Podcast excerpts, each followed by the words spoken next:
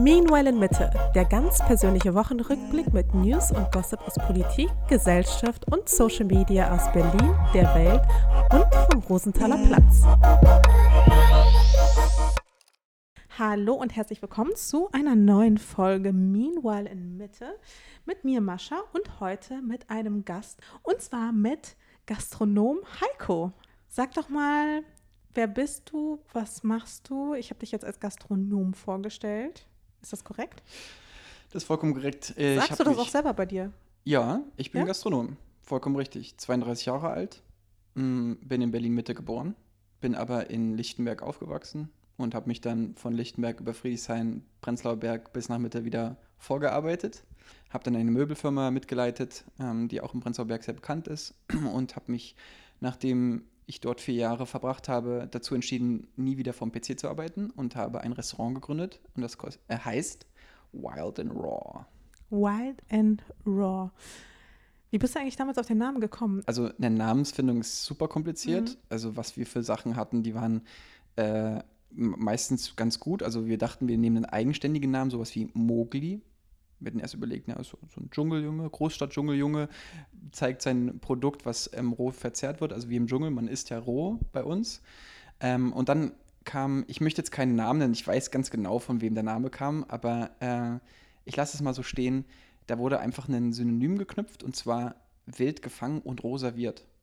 Also wild and raw, weil wir verkaufen Hm. ja rohen Fisch. Habt ihr jetzt eigentlich mittlerweile was für den Winter? So eine Winterkarte? Ja, So mit Suppen oder so irgendwas anderes, was man so herstellen kann? Weil Wild and Raw nur halt eben in warm. wir haben äh, Kartoffel, Ingwer und Pumpkin Soup. Ähm, was heißt Pumpkin nochmal? Äh, Kürbis. Kürbis, meine Ich Fresse. finde übrigens, ich sehe selber aus wie ein Kürbis heute. Stimmt, du siehst wirklich aus wie ein Kürbis. Eine orangene Korthose. Korthose, genau. Kord ist mir auch nicht eingefallen. Ja. Ne, Das gibt's auch bei uns auf dem Teller. Was denn, Kürbis oder Kord? Kür Kürbis, Kürbis auf dem Teller. Kürbis püriert Oh, auf dem Teller. ich liebe Kürbis. Wenn der gut gemacht ist, also Kürbissuppe, wenn die gut gemacht ist, ne, mit Ingwer reingearbeitet und Ka wir haben Süßkartoffeln und Kartoffel ist drin, ne?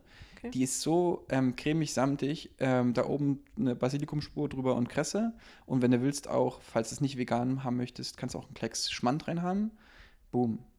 Bist du so ein Schmand-Typ eigentlich? Nö, aber es passt perfekt dazu. Weil du bist ja quasi auch im Osten groß geworden und ich weiß nicht, wie es bei dir ist, aber bei mir gab es zu jedem Gericht damals, als ich klein war, Schmand. Egal was, Suppe, Schmand, Salat, Schmand. Immer gab es überall Schmand. Äh, auf Russisch heißt das übrigens Smetana und ich kenne, glaube ich, keine russische Familie, die nicht mit Schmand aufgewachsen ist. Ich weiß gar nicht, ich weiß gar nicht woraus Schmand Das ist besteht. Lustig, nur, dass du ist es so sagst. Teil meiner Identität. Okay, ich bin voll bei dir. Also meine Familie spricht komplett Russisch und hat auch russische Freunde. Das hast du halt früher in der DDR gelernt. Ähm, und ich bin mit äh, Eisbein aufgewachsen und Sauerkraut. Also so richtig hardcore. Also Schmand ist ja auch so, ist Milchindustrie und Co. Aber Eisbein ist genauso pervers und ich vermisse es gar nicht. Ich brauche es auch gar nicht. Obwohl so ein Gulasch mit Schmand ist schon Hammer. Aber kann man einen geilen veganen Gulasch machen? Da überfragst mich jetzt, weil in der veganen Szene ähm, Sachen neu zu eruieren und aufzubauen oder auch Wissen darum, was es für geile ge vegane Gerichte gibt, da bin ich nicht so belesen wie bei zum Beispiel rohen Fisch oder halt Zutaten, die du ähm, miteinander kombinierst. Also vegan bin ich zum Beispiel nicht so belesen, obwohl unsere veganen Bowls machen mittlerweile ein Drittel unserer Umsätze aus. Schon sehr viel. Hm.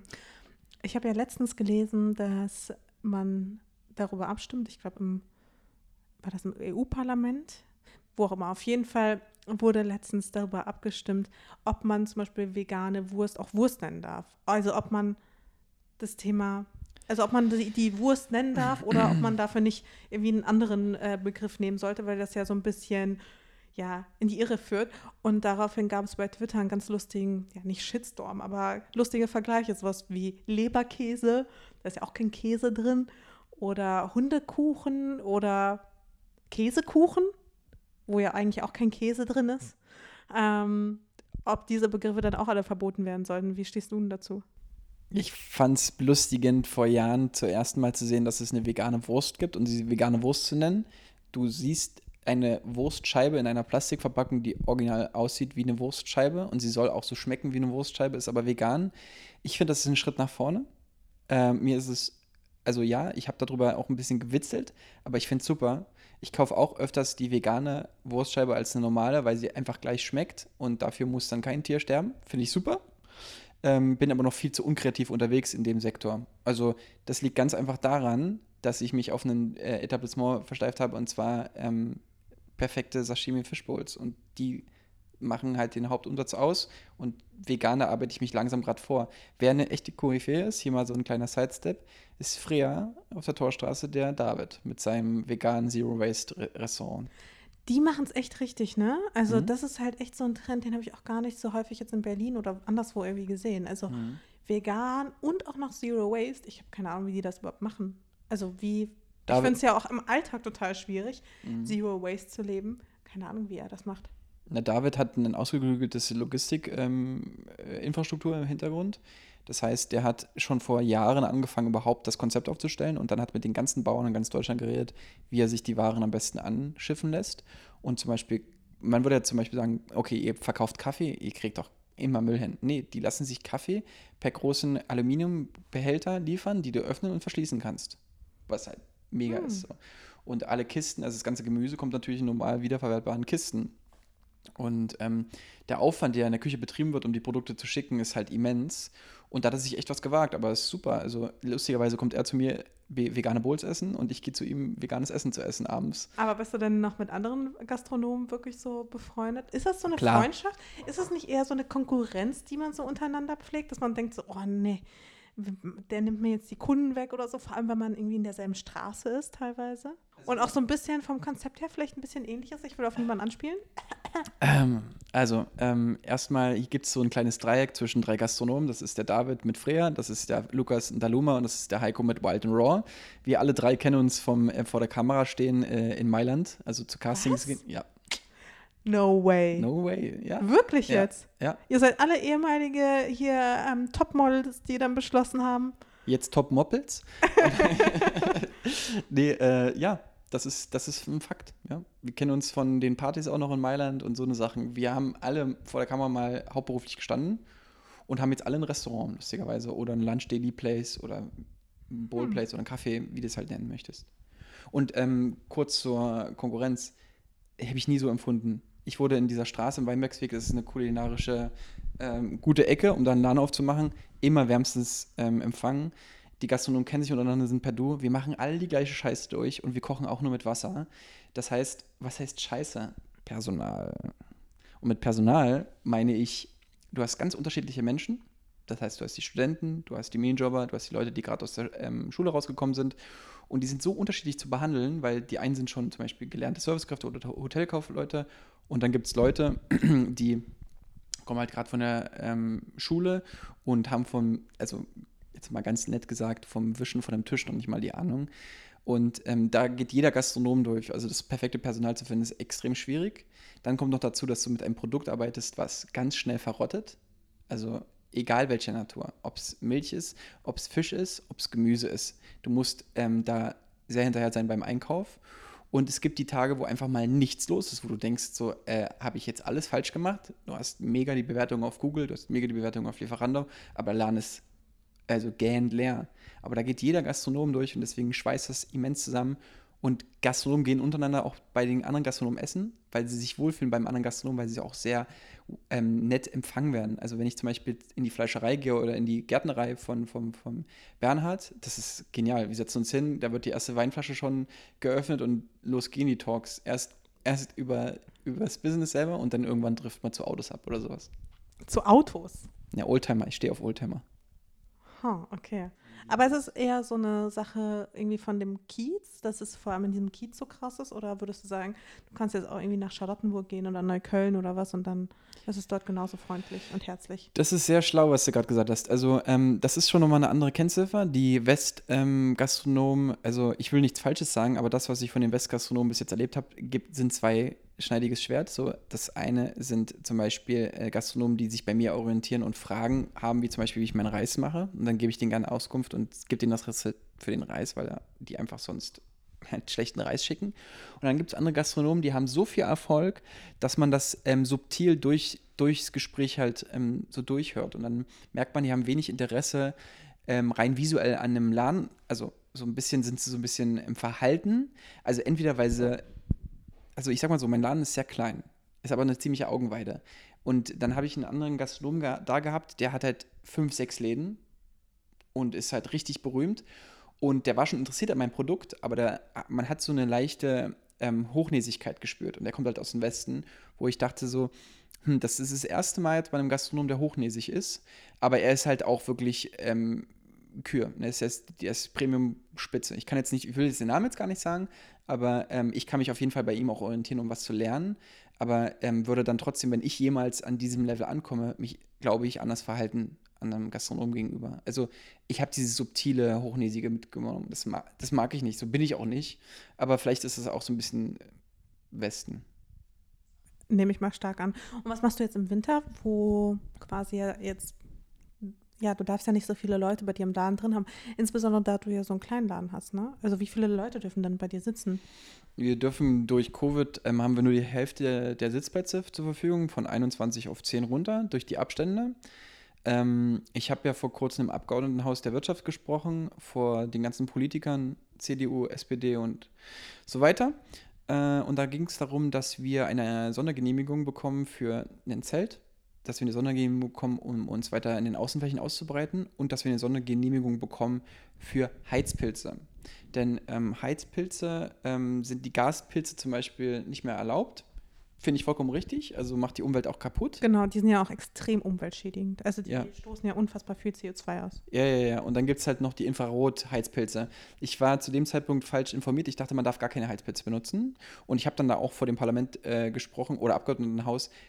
Ich brauche Heizpilze, weil dann werden sich die Leute draußen hinsetzen. Das ist der eigentliche Plan. Ähm, Nichtsdestotrotz habe ich aber auch für die Außenflächen gesprochen und auch für eine Unterstützung. Wenn wir jetzt einen zweiten Lockdown haben, habe ich gesagt, brauchen wir auf jeden Fall Geld. Wenn wir das Geld nicht bekommen, äh, äh wird es schwierig, sonst muss ich Leute entlassen und das wäre Worst Case, Leute verlieren ihren Job. Mein, mein, mein Geschäft, was ich privat mit einem Freund aufgebaut habe, wäre sozusagen gefährdet. Und das Ding kann man aus dem Weg gehen, indem man draußen die Leute auch noch verköstigt und damit hast du wieder diesen, den Umsatz drin.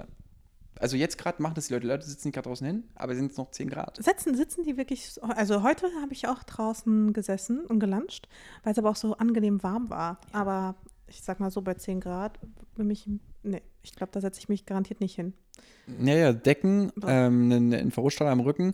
Also es ist ja so, wenn du in deinem Lieblingsladen keinen Platz mehr findest, und das ist bei Wild and Raw schnell der Fall, weil es sind dann nur noch 10 Sitzplätze, dann setzen nicht die Leute draußen hin. Nee, das glaube ich auch sofort, dass sie sich dann quasi draußen hinsetzen, wenn es natürlich warm ist mit dem Heizstrahler und was auch immer. Aber was hat die Diskussion dann gebracht? Also wurden die Heizstrahler dann genehmigt oder ist es noch quasi? Die Heizstrahler wurden, wurden genehmigt. Ah ja, also du darfst jetzt theoretisch Heizstrahler aufstellen. Darf Heizstrahler aufstellen, die muss man sich auch kaufen, ne? das kommt dann noch dazu. Könnte man zum Beispiel auch sagen, ey, wir unterstützen die Gastronomen und subventionieren die mit 1000 Euro Heizstrahlern, dann da vier Stück zu stehen, wäre super. Kam keiner auf die Idee. Ähm, auf der anderen Seite war es wichtig, vor der Politik mal zu sprechen, auch für die Gastronomen und zwar Bars und zwar auch ähm, Club- und Tanzlokale, weil die sind vom Aus durch Corona und die brauchen schwerst, schnellstmöglich Subventionierungen. Wenn die die nicht bekommen in einer gewissen Höhe X, wird es mal ganz grau in Deutschland, äh, in Berlin, machen wir es mal so rum. Aber weißt du schon, ob irgendwer jetzt deswegen schließen muss oder so? Also, weil ich meine, am Ende des Tages diese Sperrstunde ab 23 Uhr oder was, kein Alkohol. Ähm, das wird ja jetzt nicht so einfach für die 30, 30 Prozent sind schon pleite. Was? Der Gastronom. Und davon kriegt man schleichend nur was mit. Das sind diese ganzen hübschen Läden, die eine Gardine draußen zu hängen haben, die ganzen alteingesessenen Läden, die natürlich nicht Delivery machen konnten in der Corona-Maßnahme. Und es sind viele Leute dabei, die noch nicht die Insolvenz wirklich offiziell gemacht haben. Das heißt, die kämpfen bis zum Schluss und ver, ver, also sozusagen vertragen oder vertagen die Insolvenz, müssten aber eigentlich anzeigen und sagen, hey, wir haben kein Geld mehr, wir sind zahlungsunfähig. Und wie willst du das machen? Das 20 Jahre lang dein Lokal hat immer gelaufen und auf einmal bis vom Aus, das musst du erstmal eingestehen. Das sind so viele Individuen, die gerade vor die Hunde gehen. Ähm, das ist traurig. Ja, hier in Mitte, finde ich, kriegt man das gar nicht so mit, ne? Ja, das ist die Mitteblase. Ich habe eine Kategorie bei mir, die heißt unlogisch. Unlogisch. Unlogisch. Unlogische Dinge aus dem Alltag. Das gibt's doch gar nicht! Ich habe mal eine Frage. Und zwar fällt dir eine Sache ein, wo du im Alltag immer so das Gefühl hast, das ergibt doch überhaupt keinen Sinn, dass, dass das existiert. Oder dass das so und so ist. Ich habe gerade eben einen Hanuta gegessen, den ich geschenkt bekommen habe über einen äh, Lieferdienst für Essen. Boah, jetzt sag nicht, dass du Hanuta scheiße findest. Nee, Oder dass Hanuta ist geil. Okay, gut. Jetzt kommt's Ich aber. Ich habe ein Hanuta Doppelpack aufgemacht, wo außen eine Plastikverpackung drin war und dann innen drin war nochmal jedes Hanuta einzeln verpackt.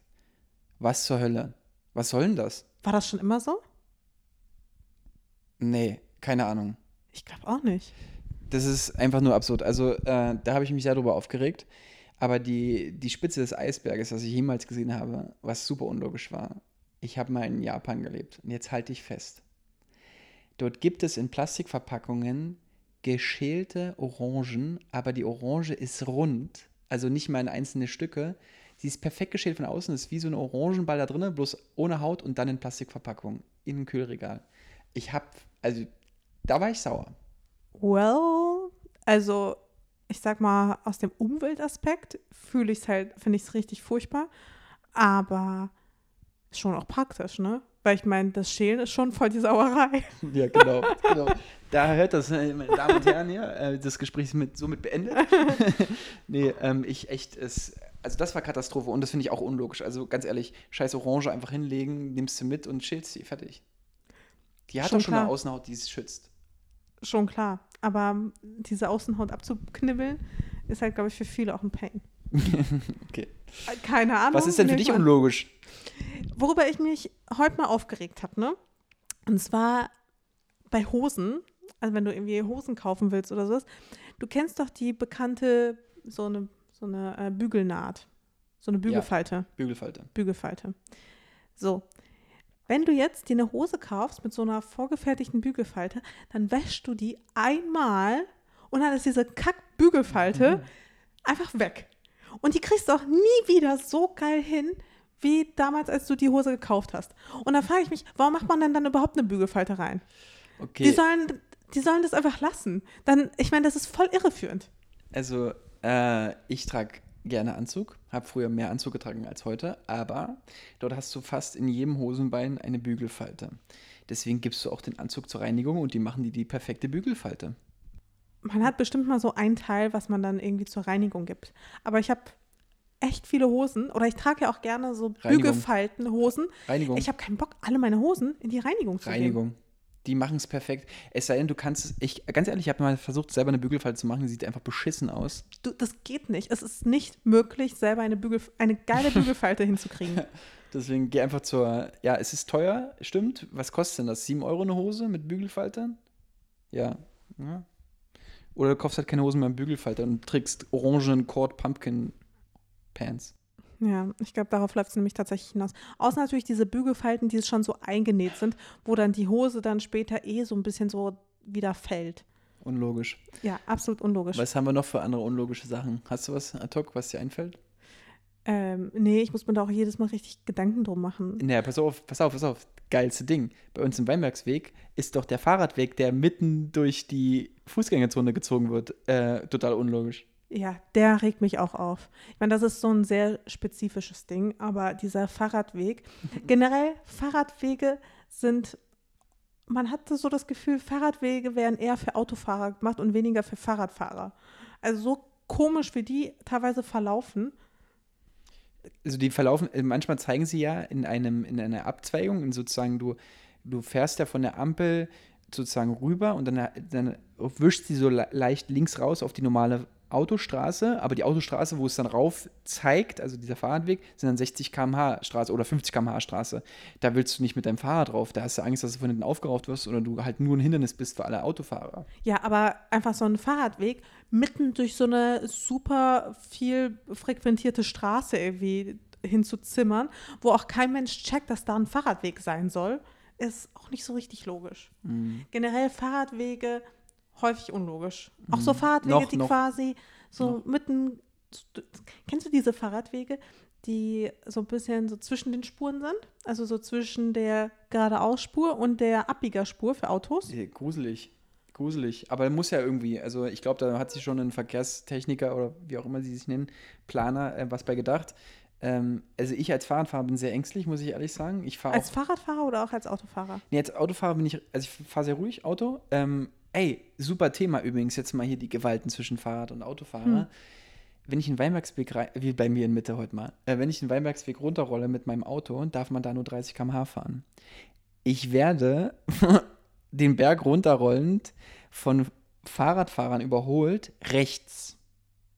Ey, das ist so gefährlich. Die knallen damit 50 Sachen lang. Wenn da irgendein Autofahrer die Tür aufreißt, der gerade eingepackt hat, ich damit 30 runterrolle, überholen die mich rechts. Das sind so wahnsinnig, also wirklich, ich appelliere mal an euch, Leute, wenn ihr länger leben wollt, macht diese Scheiße nicht. Und dir auch als Autofahrer erschreckst du dich. Ich verziehe dann auch gerne mal ein Lenkrad. Stell mal vor, ich rutsche dann aus nach links und dann kommt von links auch noch einer, der mich überrollt, äh, über, überholt. Wir haben hier 30 km/h und da fahren Leute mit locker 50 Sachen mit dem Fahrrad runter. Und das Finde ich super unlogisch. Und ohne Helm. Ja, also das mit den Helmen, dass äh, hier in Berlin keiner Helm trägt, das, da habe ich mich schon fast gewöhnt. Richtig gruselig finde ich auch, dass mir letztens passiert. Da ähm, wollte ich ausparken und hatte ich wirklich sehr viel Glück, dass ich diesen einen Fahrradfahrer noch gesehen habe, der natürlich, es war dunkel, es hat geregnet und äh, der Fahrradfahrer oder die Fahrradfahrerin, ich weiß gar nicht, ähm, wer genau das war, hatte natürlich kein Licht und war auch dunkel gekleidet. Mhm. Also es, so, es war richtig viel Glück, dass ich die Person überhaupt gesehen habe. Und generell Fahrradfahrer und wenn man gerade ausparkt oder einparken will, auch eine ganz, ganz schwierige Nummer. Also mir ist das so oft passiert, dass ich irgendwie gerade einparke und ich weiß nicht, wie es bei dir ist, aber wenn ich einparke, dann gucke ich nicht nach vorne, sondern ich gucke ja nach hinten, ob ich quasi gerade in diese Lücke reinkomme und dann kommen die manchmal von vorne und regen sich dann auch noch auf, dass ja. sie mir fast reinfahren, wo ich mir so denke, das ich ist kann das Unlogischste, ja. nur meinen Blick in eine Richtung lenken. So, und du siehst doch, dass ich gerade hinten einparke, dann gucke ich ja nicht nach vorne, logischerweise. Das ist die Wendung, das ist so genau das Gleiche. Du wendest, du musst einmal sozusagen in die andere Richtung fahren und du äh, machst sozusagen den U-Turn und musst da einmal zurücksetzen und vorsetzen und trotzdem überholen die Fahrradfahrer und trotzdem warten sie nicht kurz. Ähm, das liegt aber, jetzt kommt die unlogischste Sache überhaupt. Leute, die auf der Straße fahren dürfen, auf der STVO, Straßenverkehrsordnung, brauchen ja keine Schulung wie ein Autofahrer. Die kriegen ja sozusagen auch die Vorfahrtszeichen nicht richtig erklärt. Wie oft habe ich erlebt, dass Leute nicht wissen, was rechts vor links heißt. Das ist das Grundproblem, um was, dass es wirklich unlogisch ist, dass die Fahrradfahrer oft nicht wirklich wissen, wie die Straßenverkehrsordnung aussieht und wie man sich zu verhalten hat. Was man ganz normal in der, ähm, in der Verkehrsschule beigebracht bekommt. Ich finde, ab einem ab wenn man alleine autark auf der Straße unterwegs ist und ein gewisses Alter hat, dass man vielleicht eine, eine oh Gott, ich könnte mir so viele Gegner machen, eine, Stra eine, eine, eine Pflicht macht für Fahrradfahrer. Also, also schon, Führerschein. Aber ich finde, wenn wir schon, ja, ja und nein, also ich finde, es wäre besser, wenn man einfach gute Fahrradwege hätte. Ähm, dann mhm. würde man sich das, glaube ich, einfach ersparen. okay, dann erklär mir was. Jetzt, sorry, das ist reinpitchen. Ja, sag. Zwei Fahrradfahrer nebeneinander dürfen seit neuestem nebeneinander auch herfahren. Es ist jetzt nicht mehr verboten. Warum? Das behindert den Verkehr. Die Leute fahren nebeneinander her mit zwei Fahrrädern, blockieren die Straße für die Autofahrer, fahren viel langsamer. Warum dürfen die nebeneinander herfahren? Ich, I don't get it, sorry, das muss mir mal einer erklären. Naja, die müssen ja teilweise nebeneinander herfahren, um einander zu überholen, zum Beispiel. Ich rede von zwei Freunden, die nebeneinander herfahren und das auch dürfen. Und das über einen halben Kilometer oder einen Kilometer. Es ist erlaubt. Autos dürfen auch nebeneinander fahren. Ich fahre aber der eine fährt schneller. Ja, äh, nee, das ist jetzt kein Argument, entschuldige bitte. Das ist eine Straße, die hat zwei Linien. Das ist links und rechts ein Auto, wo es hinpasst, aber dass zwei Fahrradfahrer nebeneinander herfahren dürfen. Dann soll man einfach bessere Wege für Fahrradfahrer machen, wo zwei Fahrräder auch nebeneinander passen. Leute, nutzt die Kommentare. Wir wollen gern wissen, warum zwei Fahrradfahrer nebeneinander herfahren dürfen also was ich heute noch gelesen habe, apropos zu dem Thema, das hat mich richtig aufgeregt. Und zwar, da hat eine ältere Dame, ich glaube irgendwie so eine 80-jährige Frau oder sowas, zwei Fahrradfahrer über einen Haufen gefahren. Sie sind auch gestorben. Und sie bekam dafür eine Strafe von 1500 Euro, eine Geldstrafe und hat auch ihren Führerschein jetzt zurückbekommen. Also das ist so, die Strafe, die sie bekommen hat. That's it. Also sonst nichts. 1500 Euro muss sie zahlen dafür, dass sie zwei Menschen äh, umgenietet hat, äh, die ihr entgegenkamen. Mit auch der Begründung vom Richter. Jetzt, die hat jetzt nicht so gesagt, okay, kann ja mal passieren, aber das ging schon so ein bisschen in die Richtung. Er hat, äh, ich kann das, ich habe das jetzt nicht vor Augen, ähm, um das eins zu eins wiederzugeben. Ähm, ich will jetzt auch nichts Falsches sagen, aber bei mir ist es angekommen wie, naja, ähm, ihm wäre das auch schon mal passiert, dass er die Fahrradtür äh, aufgemacht hätte und dann einen Fahrradfahrer vom Sattel geschubst hätte. Und ja, für mich klingt das so, naja, kann ja mal passieren. Kann ja mal passieren, dass man als Autofahrer zwei Menschen, zwei Fahrradfahrer mal umbringt. Es war bei, auf einer Straße, die irgendwie nur 3,40 Meter ähm, breit war. Sie ist da lang gefahren und von der Gegenseite kam ihr halt Fahrradfahrer und ja, die sind halt frontal dagegen geknallt. Jedenfalls finde ich, abgesehen davon, dass ich das echt fragwürdig finde, dass man dafür nur so eine kleine Geldstrafe bekommt und auch noch seinen Führerschein behalten darf, zumindest jetzt in der zweiten Instanz, weil in der ersten Instanz wurde er ihr abgenommen und dann hat sie dagegen geklagt, also hat sie Berufung eingelegt und ähm, ja, hat ihn jetzt quasi in der zweiten Instanz, darf sie ihn jetzt behalten. Und das finde ich ist halt ein Unding. Also ich weiß nicht, ob ich mich jetzt hier unbeliebt mache, aber ich finde, Senioren sollten ab einem bestimmten Alter regelmäßig getestet werden, ob sie überhaupt noch fahrtüchtig sind. Die Debatte geht ja schon länger. Also ist nichts Neues, bin ich bei dir. Ich hatte ähm, einen, oft einen Autofahrer, die kaum noch ihren Hals richtig bewegen können, indem sie den Schulterblick machen. Dadurch haben sie den toten Winkel nicht im Blick und kann auf jeden Fall Fahrradfahrer ohne weiteres mal um. Ähm, des Weiteren habe ich ein echt extremes ähm, Beispiel letztens gesehen, dass ein ähm, alter Mann mit Sauerstoffflasche im Auto Auto gefahren ist. Also der hatte Probleme zu atmen, kann anscheinend schnell bewusstlos werden und ist Auto gefahren. Ähm, ich glaube, das darf man nicht. Ich glaube, dagegen gibt es ein Gesetz auch, kann ich mir vorstellen. Ähm, anderes Thema, Unfall mit äh, Todesfolge. Ganz traurige Nummer. Habe ich dieses Jahr erst selber erlebt, am eigenen Leib in der Familie. Und ich sage euch eins, ähm, da gibt es zum Beispiel X und Y, die gerne mit ihren Hoch-PS-Boliden die Torstraße auf und ab klappern. Man nennt ja auch das die Torrenner oder die Tor, wie so Fast and Furious machen die dort. Und die sind in der 30er-Zone und mit 80 haben die einen Fahrradfahrer überfahren. Mit Todfolgen. Und das ist, es ist, das ist kriminell. Die Leute müssen für die Nummer definitiv in Knast, so meine Meinung. Ähm, und 80 in der 30er-Zone ist einfach, also es geht gar nicht. Aber da geht es auch in einen Prozess jetzt rein und das wird vom Zivilgericht ge geführt und es kann sein, dass der Anwalt es schafft, den rauszuhauen. Das muss man sich mal vorstellen. Das ist also Katastrophe. Für mich herzzerreißend. Also was da alles mit dranhängt, ähm, da ist jemand gestorben, da ist eine Familie, die leidet und da ist ein Autofahrer, der posen wollte mit einem 150.000 Euro Rennboliden auf der Torstraße in der 30er-Zone und hat dort knallhart einen Race betrieben. Und äh, für mich, für mein Verständnis, äh, wir haben jetzt gerade über 1000 Euro gesprochen, sind zwei Leute gestorben. Da war jemand sehr alt. Okay, kann man darüber jetzt diskutieren. Aber zum Beispiel das andere Thema, dass darüber überhaupt diskutiert wird, und dass das überhaupt vor Gericht geht und dass man sich verteidigen darf mit einer 80er-Nummer in einer 30er-Strecke, finde ich null plausibel. Finde ich auch überhaupt nicht plausibel. Aber wie reagierst du zum Beispiel? Also die Diskussion hatte ich auch letztens mit jemand anderem im äh, privaten Rahmen. Wie reagierst du, wenn du siehst, und ich meine, das äh, sehen wir bei uns tatsächlich häufiger, zum Beispiel an der Torstraße, wenn da jemand irgendwie an der Ampel vorne steht und dann lässt er schon so sein Auto aufheulen beachtest du die Person oder schüttelst beim, du beim Abbiegen? Kopf? Nee, einfach so geradeaus fahren. Du merkst, okay, der will einfach nur angeben. Der macht jetzt ein bisschen hier, lässt den Motor noch mal ein bisschen aufheulen, nur um so ein bisschen. Ich lasse ihn dann extra, ich fahre dann extra langsam an, also lass ihn dann seinen Spaß machen. Aber kennst aber du das, mein, wenn du über. Aber auch so als Fußgänger. Also beachtest du die Person? Äh, ja, natürlich. Ich fühle mich total unter Druck gesetzt und ich finde es auch ganz schlimm, wenn ich über die Straße laufe und ein Abbieger kommt und äh, kaum ist die Ampel auf grün, äh, rot geschaltet und ich bin aber auf grün raufgegangen, fahren die mir schon gefühlt über, den Haufen. Ich habe so oft erlebt, dass äh, Leute dann aus dem Auto rausgeschrieben haben, ist du denn behindert? Und ich denke nur so, ey, warte mal ganz kurz, ich bin bei grün auf die Straße raufgelaufen, auf Mitte der Straße wurde es rot und du gibst Gas. Also ich hätte dann gern immer so kleine Farbbällchen bei, die ich den Leuten an die Autos werfe. Das wäre ganz witzig. Oder so. Also, das finde ich unlogisch. Ich habe das bisher immer so gemacht, dass ich ja hingeschaut habe und dann habe ich einfach so mit dem Kopf gewackelt. Einfach nur so, einfach wow. Einfach so, richtig genervt geguckt und den Kopf geschüttelt und gehofft, dass ich dieser Person da damit so vielleicht ein schlechtes Gefühl gebe oder sowas.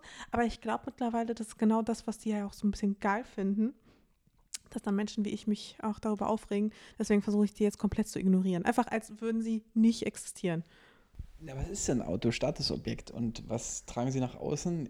Sie mich. Also ist ja das sehr naheliegend, dass sie gerade an der Ampel, wo sie stehen bleiben, wo man auch den Insassen sehen kann, auf Attention äh, aus sind. Und ja, aber wenn du ihnen quasi so diese negative Attention gibst, habe ich gedacht, dann machen sie es vielleicht, also vielleicht schämen sie sich dann ein wenig, aber ich glaube, das funktioniert nicht. Ey, ähm, geiles Beispiel, was du sagst mit Schämen. Ich hatte mal äh, ähm, einen Sportwagen von äh, meinem Bruder gefahren und das war so unangenehm. Es gab, also es war richtig laut und richtig offensive und ich dachte mir in dem Moment, und mein anderer Bruder hat es auch gesagt, äh, man fühlt sich dann so ein bisschen wie soll man sagen, das, man fühlt sich so, also prollig. Es ist total unangenehm. Also du, du kannst nicht, konntest nicht leise einpacken, konntest nicht leise dich damit fortbewegen und du warst auf jeden Fall immer, alle haben geglotzt. Also du warst, das war, also ich fand es richtig unangenehm. Ich glaube, ich würde es auch richtig krass unangenehm finden. Also mir war das so unangenehm. Ja, wie auch immer. Du, ich habe mal noch ein paar Fragen. Und zwar pass auf. Das, die eine ist für dich als Gastronom, ne? Ja. Ich weiß nicht, wie du das so siehst, aber man hat da schon so ein paar Klischees im Kopf. Was sind das für Klischees, mit denen du häufiger konfrontiert wirst? Alkohol. Und, stimmt's? Ja. also, ähm, okay, ja. ähm, ich habe jetzt, äh, also ich bin Leckermaul, ne? Ich mag ja gerne gute Getränke, ich mag gerne gute Weine und möchte mich dahingehend auch ein bisschen noch äh, verbessern. Indem, also zum Beispiel würde ich mir, könnte ich mir vorstellen, eine Sommelier-Ausbildung zu machen. Finde ich geil. Ist ein Handwerk. So. Ähm, ich finde, dass Alkohol eine krasse Kultur ist und die ist in Gastronomiekreisen einfach ganz normal. Es ist eine gesellige Sache. Alkohol stellst du auf den Tisch, alle sind zusammen, sind erleichtert. Es gibt diesen berühmten Satz, leicht ein Sitzen, keine Termine, die Glückseligkeit eines Mannes, ne? hat ja mal ein Politiker gesagt. Und genau so ist es. Und das gehört dazu. Die Gastronomie ist zum Bespaßen da. Die Gastronomie ist dafür da, dass du den Alltag vergisst es kann sein, dass du eine Healthy Bowl machst, aber du kannst sie auch genießen mit einem wunderschönen guten Riesling wie bei uns. Und ähm, dann wird das Ganze sogar noch leichter und leichtfüßiger. Und das gehört unweigerlich zusammen, Alkohol. Okay. Und Gastronomie.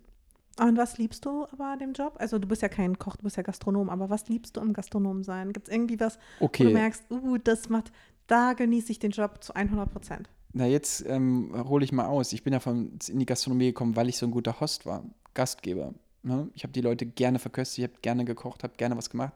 Einer meiner engsten ähm, Freunde sagt auch so, ich bin eine Koryphäe am Grill. Ich kann in die Chateaubriand auf einem Grill machen. Das ist auch nicht einfach, das ist auch eine gewisse Kür.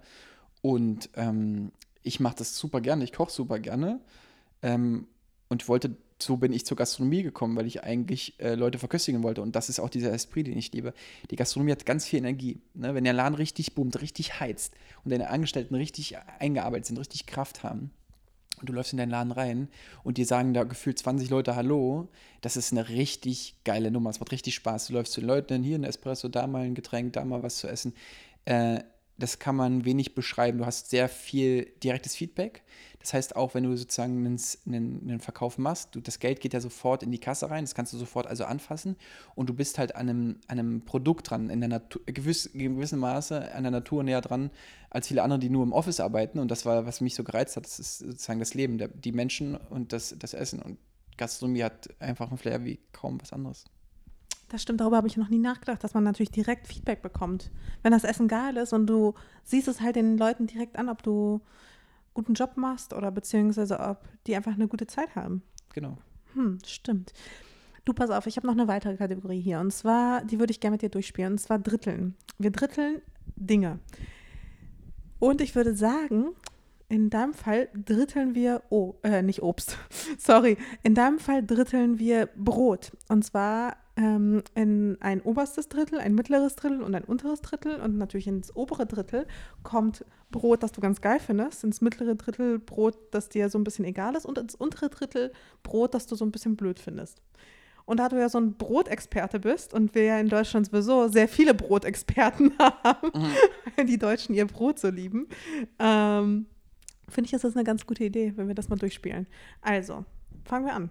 Jeder Deutsche ist ein Dro Brotexperte, Drogenexperte, Brotexperte, äh, finde ich. Liebst du Brot? Ich finde Brot geil. Ich finde auch so geil Abendessen, also mal sozusagen ein Abendessen mit nur Brot und ein bisschen Gedöns dazu. Ja. Finde ich Hammer. Ich liebe es auch. Aber bist du eher, also, was ist so bei dir im oberen Drittel? Welches Brot findest du richtig geil? Ach so, im oberen Drittel, also okay, ich stelle mir gerade vor, wie ich so ein Brot in drei Teile geschnitten habe. Ähm, oben crusty, Mitte weich und fluffig und unten äh, vertrocknet. nee, aber es ist richtig geil. Ich stehe auf, ey, alle essen Sauerteigbrot. Das ist ja voll der Trend. Jeder braucht Sauer und es ist glutenfrei und so weiter und so fort. Aber ich stehe zum Beispiel in letzter Zeit mega auf äh, dieses gute alte, bisschen feuchte Körnerbrot, sozusagen, wo 40 verschiedene Körner drin sind. Ähm, was Ist das bei dir im oberen Drittel? Das bei mir im oberen Drittel. Ähm, was ich auch ganz geil finde, das ist jetzt echt übel, aber ich stehe ja, also finde in der Gastronomie kannst du, in einem Hotel kannst du ganz schnell daran bewerten, wie gut ist das Club-Sandwich. Also stehe ich auch auf getoastetes Weißbrot. Ehrlich? Das Club-Sandwich in einem Hotel gibt vor, wie gut die Küche ist. Ganz oft so. Okay, also getoastetes Weizenbrot ist bei mir definitiv im unteren Drittel. Nee, finde ich Generell. Toastbrot, finde ich, schmeckt so pappig. Weißt du, was ich meine? Pampig. Finde ich nicht so geil. Und auch, was ich zum Beispiel auch bei mir im unteren Drittel ist zum Beispiel auch Pumpernickel. Pumpernickel, ähm, Finde ich richtig. ey, Pum Blah. Pumpernickel mit einem mit Meerrettich und ein bisschen Lachs Das drauf. fällt auch auseinander. Du kannst mir doch nicht ernsthaft erzählen, dass du Pumpernickel geil findest. Das ist so, dass während du noch versuchst, dir daraus irgendwie oder da irgendwie Butter drauf zu schmieren, zerfällt es schon in seine Einzelteile. Das- Und, und es lohnt sich noch nicht mal, weil es schmeckt nicht mal so geil. Da hast du halt einfach irgendwie das Pumpernickel von der Stange beschrieben, aber ich glaube, es gibt so geiles Pumpernickel, was du so, also ich habe Pumpernickel oft erlebt als Flying Buffet, was ich sehr geil fand. Ähm, ich habe jetzt gerade den Stereotyp Pumpernickel, ich sitze oben an der Nordsee in so einem Häusle, guck aufs re- verregnete Meer raus, esse ein Lachsbrot mit, also Pumpernickel mit äh, Meerrettich und einen Schwarztee dazu. Und das ist schon ziemlich geil. Wenn es richtig, richtig gut gemacht ist mit ein bisschen Dill drüber, das ist so saftig und so intens. Äh, da musst du halt vom Gaumen her auch schon für darauf vorbereitet sein, also dass du auch Lust drauf hast. Aber ich finde das sehr lecker. Also bei mir ist im oberen Drittel auf jeden Fall so Kartoffel und so Dinkelbrot und auch so diese fancy Brotsorten, wo so Karotte oder Apfel drin ist. Die, Mhm. Also so eher so dunkleres oder so, also noch nicht dieses typische Weißbrot, sondern halt so ein bisschen dunkleres. Also Brot. unterste Kategorie bei mir ist italienisches Brot, weil die Italiener können kein Brot. Ist einfach so. Ich bin jetzt durch die Weinberge gefahren, habe dort versucht, gutes Brot zu finden. Es war eine herbe Enttäuschung. Selbst wo du kulinarisch perfekte Pasta, perfektes Essen hattest, wo ich wohl sagen würde, die kriegen nämlich Aber wie ist denn italienisches Brot? Ich weiß gar nicht, wie ich mir italienisches Brot vorstellen soll gerade. Kennst du diese Reinigungsschwämme, mit denen du sozusagen das Waschbecken, äh, also die neben dem Waschbecken liegen, die so ein bisschen luftig sind und zusammendrücken und wieder in die perfekte Form zu fallen? Das ist zum Beispiel italienisches trockenes Brot. Das, und es schmeckt auch so, wie es aussieht. Also das war überall so. Wir waren in guten Hotels, in, wir waren im Bed and Breakfast, wir haben alles durch, wir haben bei Lo Locals geschlafen. Aber wenn das Brot so fluffig ist, ist doch eigentlich ganz geil, wenn nee, da so das ganz ist, viel es, es ist, hat so- keine Würze, es ist, äh, hat kein Salz drin, es hat keinen Geschmack, es ist furztrocken, es schmeckt einfach nicht. Es wird viel zu dünn meistens geschnitten. Ähm, also die Italiener können definitiv kein Brot. Also zumindest die breite Masse. Es gibt sicherlich Italiener, die haben sich darauf äh, also spezialisiert und wollen den Italienern mal zeigen, so macht man Brot, aber sie können es nicht. Und was ist mit so einem mittleren Drittel? Hast du da was? Irgendwie so etwas, was so, wo du wenig Gefühle zu hast? Wenig Gefühle. Ja, also, wo du jetzt nicht sagst, schmeckt richtig scheiße, wo du aber jetzt nicht denkst, okay, das hole ich mir. Ich, ich habe tatsächlich etwas und ich habe Angst, dass ich mich richtig unbeliebt mache damit. Und zwar bei mir im mittleren Drittel ist alles, was mit so mit Lauge zu tun hat. So Laugenbrezel und so Laugenstangen Ja, bin ich bei dir. und Mag sowas. ich auch nicht. Die, es ist nicht so, dass ich sie nicht mag. Also ich kann es schon essen, aber, Einmal im Jahr mit einer Weißwurst aber ich fühle es halt irgendwie auch nicht so richtig geil. Also ich fühle es halt nicht so richtig. Ich finde es nicht so, Nee, geht mir auch keiner ab. irgendwie nicht, oder? Nee, aber so ein richtig krasses Schwarzbrot, was richtig frisch ist, was du frisch geschnitten hast, ein bisschen Butter rüber, Salz und Schnittlauch, ciao, mehr brauchst du gar nicht. Ja, bei dunklem Brot oder bei Schwarzbrot, ja, bin ich, wobei, oh ja, Roggenbrot ist bei mir auch eher im mittleren Drittel. Was mit Brötchen? So das klassische Weizenbrötchen? Ey, ich stehe auf Ostsemmeln, die du zusammendrückst und die so ein bisschen feucht sind innen drin noch, so richtig geil. Ich stehe auf Ostsemmeln. Ey, ich bin Ossi, Mann. Ja, und? Ne, es, das hat man da so gemacht. Wenn Eierbrötchen. Die so feucht sind. Ja. Diese, also die sind so pappig feucht, das ist geil. Also Ostbrötchen ist der Knaller, ich vermisse die Dinger. Gibt es im Prenzlauer Berg übrigens noch in der von der Raumerstraße gibt es eine alte Ostbäckerei. Ich sag dir, die ist so fett besucht. Die machen auch wirklich nur fünf Tage die Woche auf. Weil die den genug, genug Umsatz machen. Die haben ein volles Wochenende. Okay, krass. Ähm, freies Wochenende, ist es nicht gerade das Äh, Wochenende, ja, wo also die haben, Leute. ich glaube, Montag und Dienstag haben die zu. ah, okay, Aber die anderen Tage haben sie offen. okay. Ist krass. Also ich liebe das, wirklich. Und so das Klasse, und so Baguette zum Beispiel, wie findest du was? Na, Baguette, ein richtig gut gemachtes Baguette, was auch eine gewisse Salznote drin hat. Also, ja, da geht schon einiges. Also, ähm, ist bei mir auch eher im oberen Drittel. mh. Nee, Baguette bin ich auch schon. Ist nicht mein Lieblingsbrot, also so das Nee. aller, aller, allergeilste, also wenn ich irgendwie Was so die ist denn das Allergeilste für dich? ist echt so ein Mittel, jetzt kein Sauerteigbrot, aber so ein, so ein mittelhell dunkleres. Also zum Beispiel privat hole ich mir fast immer nur irgendwie bei Zeit für Brot irgendwie so das Kartoffeldinkelbrot oder so. Hm. Das Ja, da hole ich. ich, mir, da hol ich mir das auch. Das, Na, das heißt dieses Kartoffelding, das mit den Kartoffelkrusti. Ja, genau, das Das Kartoffelkruste. hole ich mir auch, das finde ich mega. Ich liebe es auch, wenn Brot so eine geile Kruste hat. Die wenn so du nicht, na, nicht, also wenn du drauf beißt und dir das ge gewisses Zahnfleisch aufschneidest, damit, dann ist doof. Aber ja, ich bin bei dir. Und es schneidet sich doof mit so einem Kru- Krusten oben drauf. ja, ich hole es mir immer schon geschnitten. Aber ihr wenn. schne- schneiden die das bei Zeit für Brot? Was? Schneiden die das bei Zeit Ja. Mhm. Und da finde ich auch die Kruste auch einfach so mega geil. Die haben einfach ganz häufig die perfekte Kruste. Mhm. Und bei Bio Company gibt es nämlich auch irgendwie einmal im Jahr oder was so ein Apfel, weiß ich nicht, Brot. Ähm, das finde ich auch, Apfelzwiebel oder so, keine Ahnung. Das schmeckt auch richtig, richtig gut. Oder auch so generell, wenn so ein bisschen Obst im Brot drin ist. Pflaume, Feige. Obwohl ich Karotte, jetzt, Karotte. Karotte, ja, genau, Karotte. Also solche Sachen finde ich immer sehr, so fancy Sachen. Also auch so Datteln, Walnüsse. Damit kriegt man mich auf jeden Fall. Aber mit so, so, so ganz schwarzem Brot, da bin ich, glaube ich, dann doch eher raus. Wie gesagt, so Roggenbrot kickt mich halt auch nicht so hart. Mhm. Also es ist jetzt nicht so, dass ich es richtig kacke finde, aber ich finde es auch, ich fühle es nicht so dolle, ne? Und ja, doch so Brötchen können schon manchmal was. Einfach so ein, früher habe ich auch einfach so ein Brötchen einfach so gegessen. Also ohne alles. Jetzt wird es richtig pervers. Ich stehe auf Mettbrötchen. Nicht dein Ernst. Doch. Du isst Fleisch? Klar, ich bin Gastronom nochmal. Ich bin mit Eisbären aufgewachsen. Ja. Es wär- wär- ich, bin auch wär- mit, ich bin auch mit ekligen Sachen aufgewachsen, die ich aber nicht mehr esse.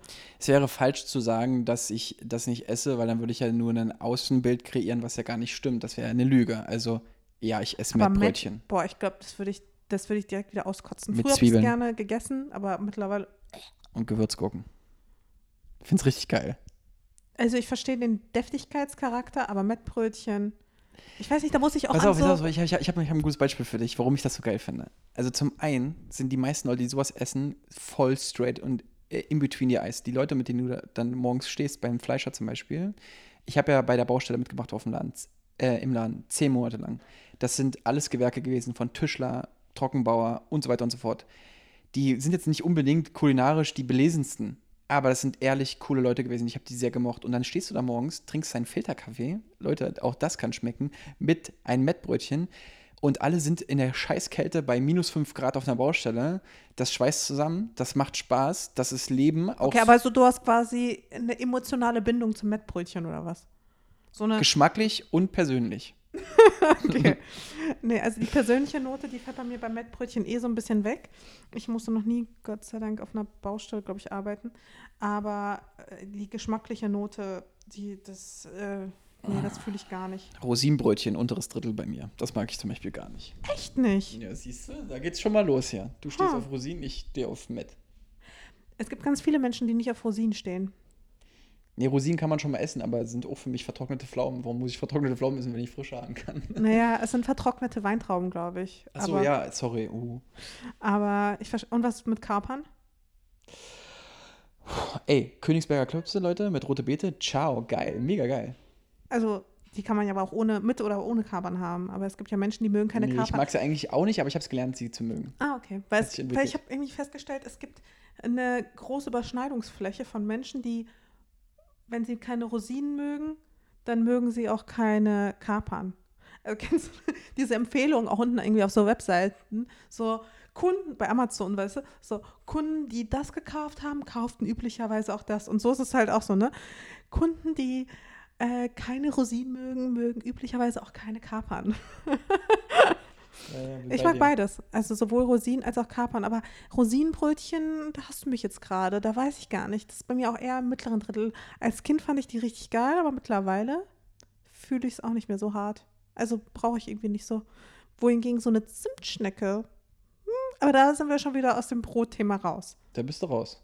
Nee, also da, da das fällt, glaube ich, nicht mehr ähm, Nee. ins Brotthema. Aber an sich so eine, mit einer Zimtschnecke, Apfelzimtschnecke, damit kriegst du mich. Es ist so viel, es ist gerade so viel Marketing für Zeit für Brot, ne? Ja, wir sollten. Nee, warum? Aber so eine Zimtschnecke gibt es ja überall. Das stimmt. Aber, Aber- die haben es revolutioniert. Das stimmt allerdings. Franzbrötchen? Irgendwelche Gefühle? So lala. Mittel. Okay. Käsebrötchen finde ich nicht geil. Mag ich Uah. gar nicht. Mochte ich noch nie. Weiß ich nicht. Ja, nee, Käsebrötchen auch 0,0. Bin ich auch kein Fan von. Okay, okay, dann haben wir es aber. Oder fällt dir noch irgendein Brot ein, was du noch Nee, ich bin beseelt. Ich glaube, Brot haben wir jetzt ganz schön durch. Mhm. Okay. So, und ich würde sagen, wir haben es auch generell tatsächlich. Wie lang waren das jetzt? Ich weiß nicht, ich habe gar nicht auf die Uhr geguckt. Mhm. Aber hast du noch einen ähm, kulinarischen, das Freya hast du ja vorhin schon genannt, aber hast du noch einen kulinarischen Tipp für mich? McDonalds. Nee, es gibt eine, ähm, wer, wer, wer auf chinesische Pasta steht, da gibt es ein Nudelhaus. Ein chinesisches Nudelhol Nudelholz, wollte ich sagen, Nudelhaus. Ja, Lio heißt das Haus. Es gibt ein richtig, richtig geiles Nudelhaus, sehr ähm, äh, chinesische Nudeln und das nennt sich ähm, in der Kronstraße 72 Lio, das Nudelhaus. Kann ich sehr empfehlen. Extrem scharf, extrem geil. Ähm, ist auf jeden Fall meine Reise wert. Die haben jetzt zu Corona-Zeiten ähm, nicht sehr lange offen, sondern nur von 11.30 Uhr bis 15 Uhr, also Lunchtime. Und freitags und samstags von 17 bis 21 Uhr. Äh, ist auf jeden Fall meine Reise wert. Guck mal, ich zeig dir mal ein Foto, damit du weißt, wovon ich spreche. Das sieht so hier aus. Huh. Ja, sieht wirklich gut aus. Ich muss zugeben, ich habe ja jetzt ein bisschen Hunger bekommen. Ich würde sagen, wir gehen jetzt mal bei dir runter in den Laden und du verköstigst mich. Okay, okay. Mit einer Bowl. Oder mit einer, Mit- mit, einer, mit einer Suppe. Machen wir. Alles klar. Alles klar. Dankeschön. Danke dir. Bis dann, ciao.